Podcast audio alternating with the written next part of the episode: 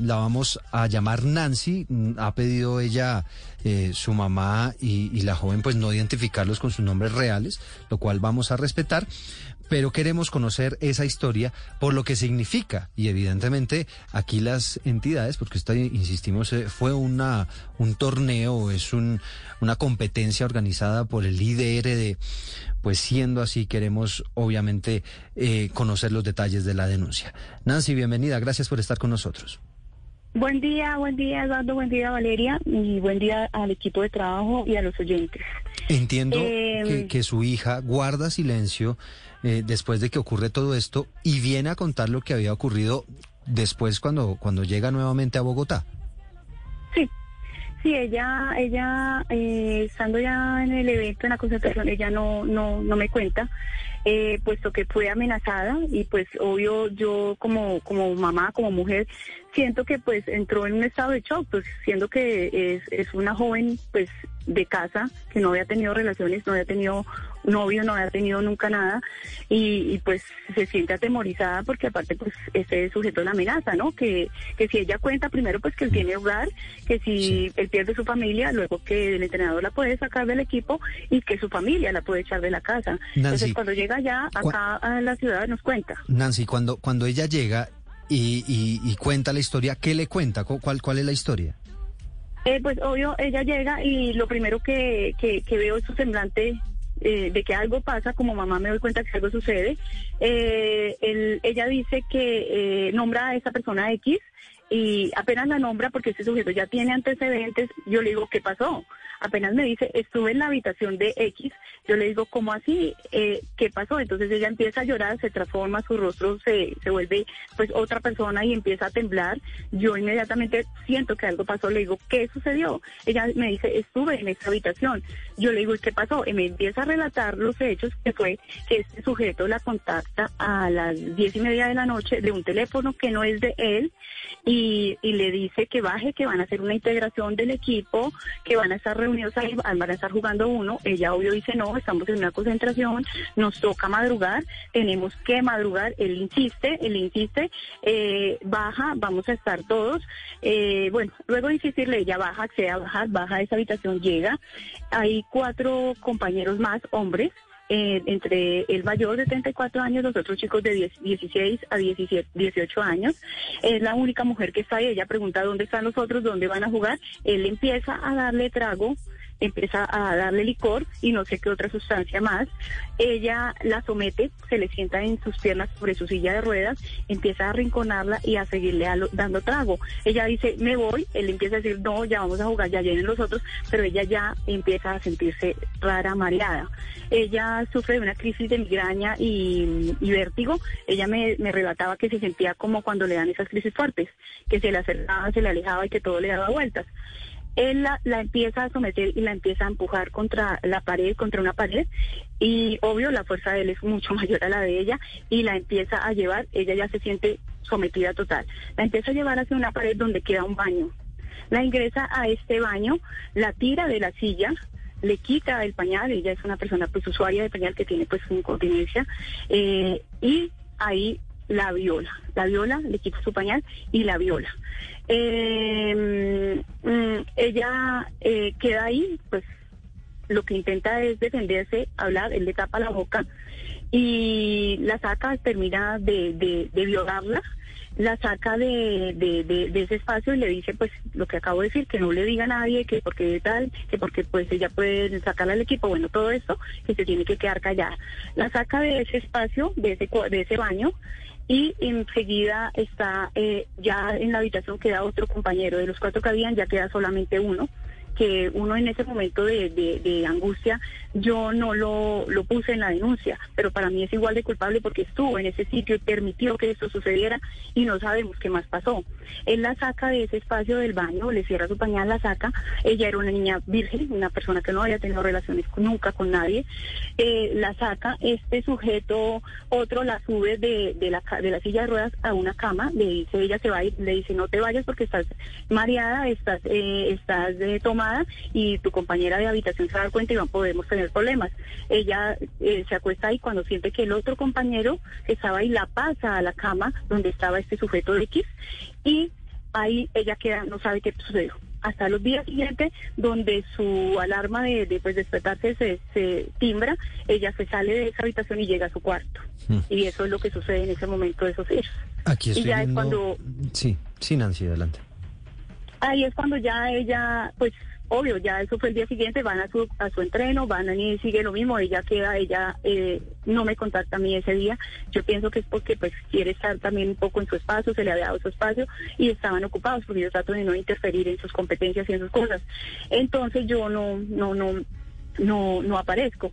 Eh, a ella luego ya me escribe, pero muy, hola ma, tal, ¿cómo estás? Ahí, así como eso, pero pues la verdad pensé que era que estaban muy ocupados en sus concentraciones. Mm. Eh, entonces yo allá no me entero, allá no me entero, me entero en el día que ella llega acá, que fue dos días después. Sí, aquí estoy viendo las fotografías de Catalina, eh, jovencita, 23 años, es una mujer muy bella. eh, pues con estas dificultades que usted nos está narrando, eh, estoy viendo las fotografías, ella, ella no tiene piernas, ¿no es verdad? No, no, no, sí tiene. Lo que pasa es que eh, eh, eh, por la, la, la situación que la foto que está ahí se ve que no, pero sí ella tiene, claro, ella Mm. tiene. Ella lo que tiene es una, la lesión que ella tiene le compromete sus extremidades inferiores y no puede caminar, pero sí, sí tiene, sí, sí tiene sus piernas. Ah, bueno, Lo que pro- le compromete muchos de sus órganos, tiene una hidrocefalia que le causa una discapacidad cognitiva y, y, y- y le afecta sus órganos internos y la movilidad de sus extremidades. Claro. inferiores. Y, y eso, y eso pues le genera, le genera dificultades.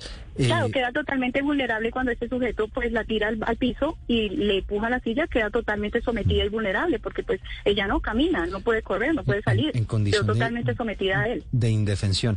Nancy, en- entiendo que ella estaba ya en el marco de un torneo organizado por el IDRD, el, el Instituto de Recreación y Deporte de Bogotá, que es la que la lleva a, a- a ese torneo y demás. ¿Qué le dijeron? Una vez usted se entera y demás, y, ya empiezan a hacer las averiguaciones, ¿dónde estaban pues las, los supervisores, las personas encargadas de, de los deportistas? Eh, eh, mira, nosotros pensamos que lo trágico era todo este evento, o sea, la, la, la- el hecho de la violación y todo eso, pues era ya trágico, ¿no? Y pensamos que eh, eh, íbamos a recibir alguna respuesta de- del, grupo de acompañamiento y de, de- del ente en cual iba, porque pues ella no estaba con un equipo de barrio, era con el IDRD, y cual, el cual eh, lleva a estos deportistas en situación de vulnerabilidad con un grupo multidisciplinario que está conformado por psicólogos, eh, psicólogo, terapeuta, metodólogo y entrenador. Ellos, eh, al ver yo esto, inmediatamente sigo mi conducto regular en esa misma noche que me entero de los hechos, les informo y no empiezo a ver respuestas, no empiezo a ver resultados. Empiezo a ver que esto lo manejan de una parte como por muy debajo, como por silencio y evasivas. Siempre me, que yo preguntaba, porque yo no envié un mueble ni envié una silla, envié una persona, la cual fue violada, fue un delito, y veo que la gravedad de ese delito no lo toman en cuenta.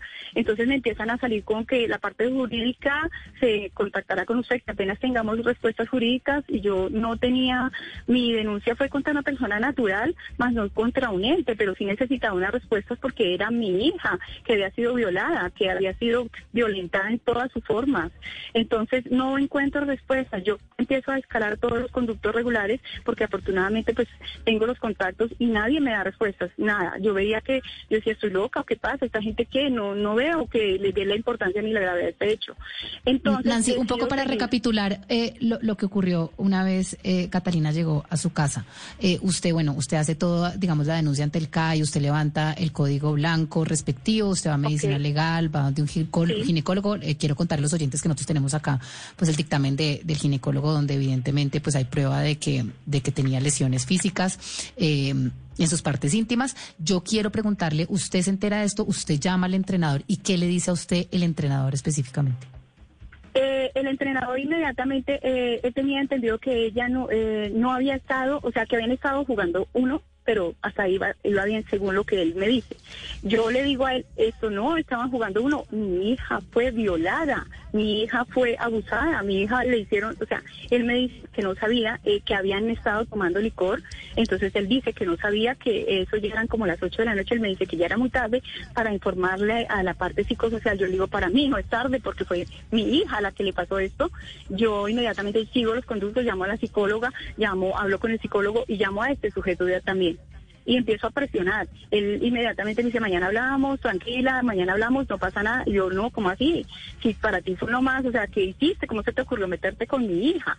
¿Sí? Y, ahí en, eh, sigo insistiendo. Eh, y, no, la verdad nadie me da respuestas de, de, en ese momento qué pasó y por qué o cómo, Doña Nancy, pues primero lamentamos muchísimo esta denuncia que, que estamos eh, hablando con usted, pero por viendo, viendo la situación de Catalina, le quiero preguntar qué tan independiente es su hija en el día a día.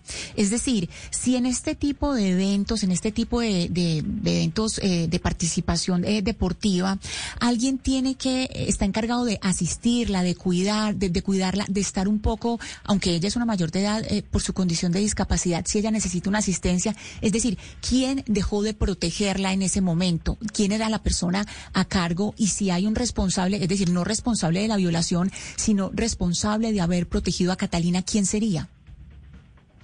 Eh, mira, ellos para poder estar en, una competencia de esta índole les requieren cierto cierto tipo de independencia y un manejo pues eh, eh, de ellos mismos, o sea, para que no dependan digamos de un asistente, pero más sin embargo si dependen de un asistente, ellos los colocan en habitaciones con alguien que los pueda colaborar, ¿sí? digamos un caminante con una persona usuario de silla o algo así. pero igual va a un grupo multidisciplinario que debe estar eh, supervisando y pendiente de estas situaciones. Eh, pero pues en sí, en sí, nadie se hace responsable, pues según ellos, ¿no? Porque pues llevan personas vulnerables, porque hay down, hay personas cognitivas, hay personas con parálisis cerebral, pero pues la verdad el manejo no, no es como debería ser para, para este tipo de personas que van a estos eventos. Claro, uno entiende que hay un nivel de independencia. Usted nos dice que su hija Catalina pues tiene ese nivel de independencia, independencia necesario para poder valerse sola, pero de todos modos los grupos, las comitivas deportivas tienen alguien a cargo, alguien que debe responder por qué pasó esto. Es decir, que finalmente no tuvo ese cuidado necesario y cuando usted trata de seguir ese, ese conducto regular, pues a usted se le, se, le generan una serie de obstáculos. Entonces, si aquí vamos a mirar la institución en total, ¿a quién se puede responsabilizar? Es decir, ¿dónde está ese germen para que esto no pueda, no, no vuelva a suceder, que no le vuelva a pasar a nadie lo que le pasó a Catalina? Lo que pasa es que yo veo la apariencia de que no, en es, o sea, después de que sucedió este hecho, eh, crearon un, un, protocolo de, de, de, este, para estos hechos, porque no lo tenían, no lo tenían. Los hechos ocurrieron en, en septiembre y lo crearon en, en noviembre, ¿sí? Donde van a, implementar un poco de, más seguridad, de acompañamientos, o sea, no lo tenían, eh, se vio la falencia ahí. Con este caso que ocurrió, se dieron ellos cuenta que no lo tenían y que ocurre en ese evento, no solamente fue el caso de mi hija en violación, eh, había desórdenes de muchos, después nos enteramos que en ese evento había trago, habían chicos en habitaciones de los demás, eh, como te digo, chicas de, que ellos nombran, ellos dicen, se están cobijando en que fue permitido relaciones de de hombres de 18, 19 años con chicas de 14 que no tienen la madurez emocional, donde acceden y hacen esas cosas y después salen a valaurearse y a ponerlas como trofeo. Y se ven, se genera mucha, mucha situación que no debe ser porque es un evento deportivo y donde uno envía a la persona porque igual confía en que hay un grupo acompañándola porque pues son jóvenes igual, son personas que así tengan una independencia como lo tiene mi hija, que no es total porque ella requiere ayudas para pasarse de un lado a otro del baño, en, bueno, en varias situaciones, debe haber un grupo, pero ellos no, no. Si yo veo la, la, la falencia de esto, la veo pues de todo el equipo, porque de todo el grupo multidisciplinario que los acompaña. Y aparte porque pues a mí, señora. Usted me había contado a mí eh, que usted ha sido, o usted siente que ha sido víctima, eh, pues de una casi que una violencia institucional, esas son palabras mías por parte del distrito y, de las, y de las autoridades. ¿Cuál ha sido la respuesta por parte de, del distrito, de las personas encargadas? ¿Cómo la, la han ayudado a usted y a su hija? ¿Le han proporcionado ayuda psicológica, alguna clase de indemnización, de reparación, de acompañamiento? ¿Cómo ha sido esa respuesta de los entrenadores? Es decir, ¿cómo ha sido la respuesta del equipo y del distrito alrededor de esto? Mira, la respuesta ha sido cero. La respuesta ha sido de represalias, de, pues aquí, pero lamentablemente el que habla es un sapo, es un metido, eh, revictimización, totalmente represalias a, do, a doquier, o sea, eh, inmediatamente que se, se siguieron los conductos regulares, esperaba mínimamente que dijeran, lamentamos lo sucedido, no, aquí se, evidencia un machismo porque no es eh, de ocultar que son espacios totalmente machistas con gente que, que solamente eh, de ellos y el resto de la mujer eh, la, la, someten o, la igual revictimizan y piensan que ella causó esto, así, así la hacen sentir a ella en este espacio. Eh, por parte del entrenador las represalias sabidas y por haber, porque para él es un fastidio, porque yo de una u otra manera como mamá, como acompañante, jamás podría permitir, porque la integridad tuya no es negociable por ningún momento, por ninguna causa, y fui, fuiste violentada en todas sus formas. Entonces, por yo decir y por hablar, entonces eso no es coherente con la, los los los eslogan que tienen, ni silencio ni violencia, equidad de género, eso no es cierto. Eh, yo pidiendo respuestas me ha tocado y créeme que la violación fue un hecho aberrante, pero lo que hemos vivido después es lo peor, es una pesadilla. Sí. En el espacio donde nos encontramos a ella se le ha garantizado un espacio, pero un espacio sano no. Mi hija está afectada psicológica y psiquiatramente, psiqui de, con, eh, con ya en médico psiquiatra, con medicamentos, donde ha tenido crisis que han tenido que llamar la, la, ambulancia para que se la lleven porque ella no quiere vivir. ¿Y qué pasa? Yo como persona, como mamá, que la sigo acompañando, he invertido en un psicólogo clínico, un psicólogo deportólogo, unas terapias alternas, pero ¿qué saco yo con hacer esto si llega a su espacio donde es vulnerada de todas formas, donde sí. tenemos que escuchar, ay, qué embarrada que se le tiró la vida a él, ay, qué embarrada que él era súper buen deportista, y mire, porque el tipo tenía proyección, porque era multimedallista. Sí, y entonces, ¿qué pasa? Yo veo ahí intereses de, de, beneficios de medallas, de dinero, no la integridad de la persona y del hecho de violación y el delito que ocurrió, porque si sigue apoyando este sujeto. Sí. No hemos recibido del líder, discúlpame, del líder, no hemos recibido unas cartas donde ellos dicen, eh, estamos dando un acompañamiento, eso no es cierto, eso no es real. Acá viene un psicólogo, una metodóloga donde a ella totalmente reutilizada, invisibilizada, violentada sus derechos, o sea, cantidad de cosas que tengo de todo pruebas porque me dediqué a grabar y a, a hacer un diario de todo esto, porque no quiero que le pase a nadie. Usted nos dice que, que, que el agresor, entiendo, tiene 34 años, medallista olímpico. Sí, él es medallista y tenía, tenía una proyección muy grande en este ciclo, eh, había obtenido muy buenos resultados. Entonces, claro, yo eh, apenas empiezo a ver este mal manejo, eh, le digo la de la parte psicosocial, ya me, me parece y me huele que esto lo están manejando por debajo sí. y están prevaleciendo los logros deportivos que la integridad y el hecho Nancy, de, de, delito. ¿Y, ¿Y de quién se trata? ¿Qué? Pues un medallista olímpico, 34 años, paralímpico. Eh, uh -huh. ¿De quién estamos hablando? O sea, ¿digo el nombre? Sí. O, ¿Quién es el agresor? ¿sí? Pues, sí, señora. Pues, o sea, no sé si esto me interfiera con el proceso, porque precisamente hoy ya tenemos la audiencia, o sea, ya se le imputaron cargos, a ya se le hizo una captura. Hoy tenemos la, la, la audiencia formal con, con fiscalía de acusación. Entonces no sé si me interfiera en todo mi proceso que llevo, porque me he cuidado mucho en no, no causar de, eh, daño en este proceso porque nos ha costado, créeme que terrible. Entonces no, no, no, no, no, creo ¿no que deba sacarlo al... No lo siento prudente No lo por, prudente. por el, o sea, quisiera hacerlo y gritarlo a los cuatro vientos Sí. y poner pancartas en todo lado, porque él, a más el hecho, hemos tenido la agresión de la esposa de él, que no sé cuál de los dos está el cerebro más Aquí, tostado, mire, me están, y él es un enfermo está, y ella también. Usted me está respondiendo esa pregunta, Nancy. Me están escribiendo varios abogados y me dice que no tiene ningún inconveniente, porque esto es un proceso judicial independiente que no tiene absolutamente nada, nada de malo que usted haga la denuncia Ah, ok, públicamente. listo, si no me afecta, no, él se llama Javier Rojas Díaz. Javier Rojas Díaz.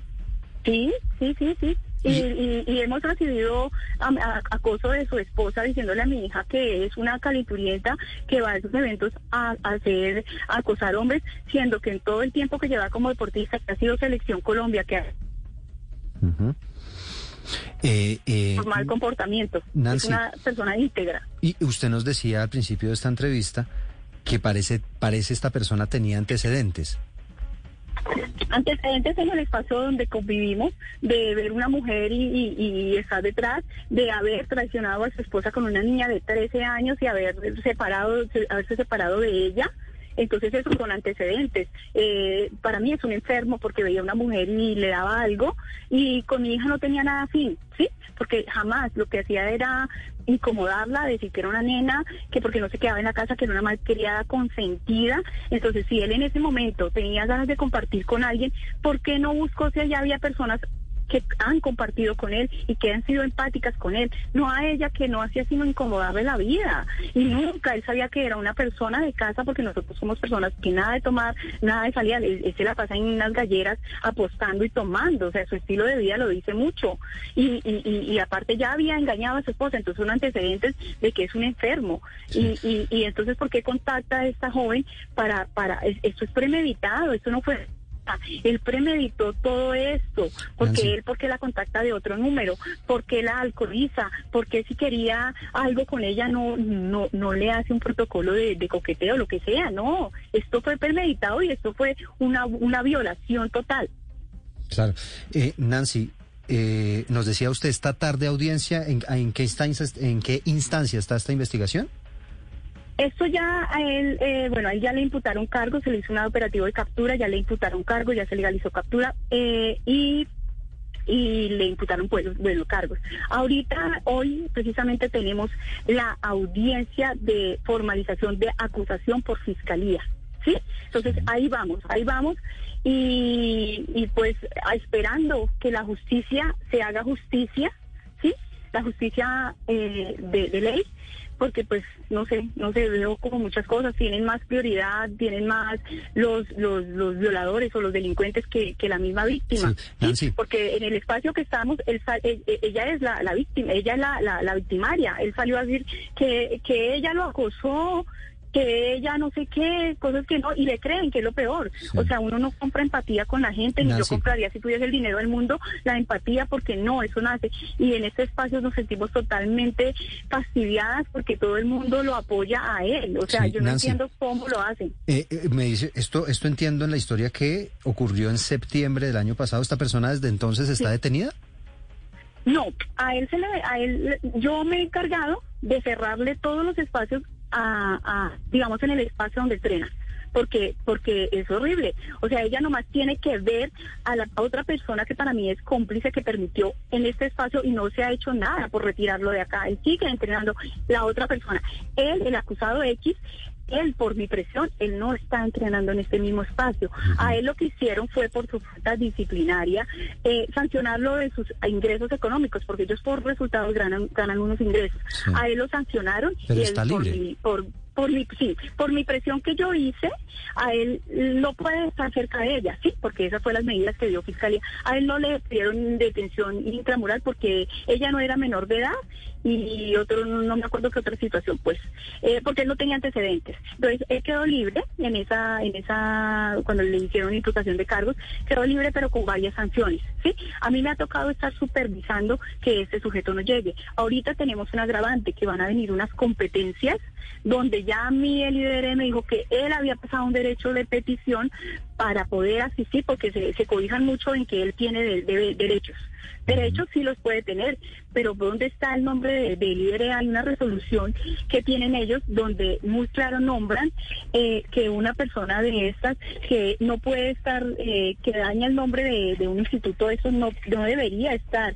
Eh, los invito, de pronto hay un de, la resolución 777 en el título sexto del artículo 74, ahí habla muy claro, muy claro, yo la puedo hacer llegar, donde ellos están incurriendo en muchas faltas por omisión y negligencia, más del instituto, no, los funcionarios que realmente nos hemos convertido en una pesadilla, porque yo invito, yo invito realmente que la gente hable, que no se quede callada. Yo quiero, yo no quiero que esto le vuelva a suceder a nadie, a nadie, y menos en un em, eh, espacio de estos de, de recreación de, de, una persona busca un estilo de vida para, para subsanar su, su, situación o, o, llevar una vida de una manera más manejable.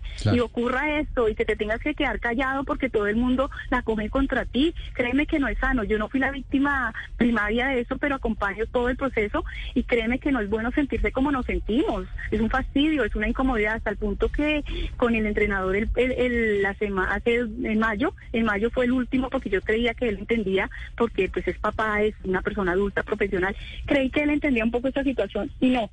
Eh, él me dice que soy un fastidio, que vengo, que tengo que entenderme porque no es la única persona, son tres funcionarios que ya me han dicho cuando pregunto cosas que no me parecen y veo las arbitrariedades que hacen, que, que la parte jurídica me da respuesta. La última fue que el señor la invisibilizó total en sus entrenamientos, toma una, él toma una calificación de del esfuerzo físico en cada entreno, pasó por el lado de ella como si no existiera. Sí. ¿Sí? Bueno, porque le Nancy, están garantizando un espacio. Le, mandamos obviamente todo, todo nuestro mensaje de solidaridad. Evidentemente, pues aquí queríamos conocer su historia, la historia de su hija, y pues quedamos pendientes entonces del desarrollo. Ok, muchas gracias por el espacio. Bueno, Nancy, pues, eh, hago un llamado, hago un llamado, hago un llamado, que, que nadie se quede callado. Que, que no que no se queden callados porque eso no le puede pasar a nadie en ningún espacio y que y que hablen porque uno tiene que ser reparado por daño porque ninguna na- nada te va a devolver la integridad pero tienes que no quedarte callado. Ujú, tiene O sea, que haber- tiene que la- haber el daño psicológico emocional y monetario es, es irreparable pero no te quedes callado. Estamos pendientes de esa audiencia de acusación, insistimos, será esta tarde.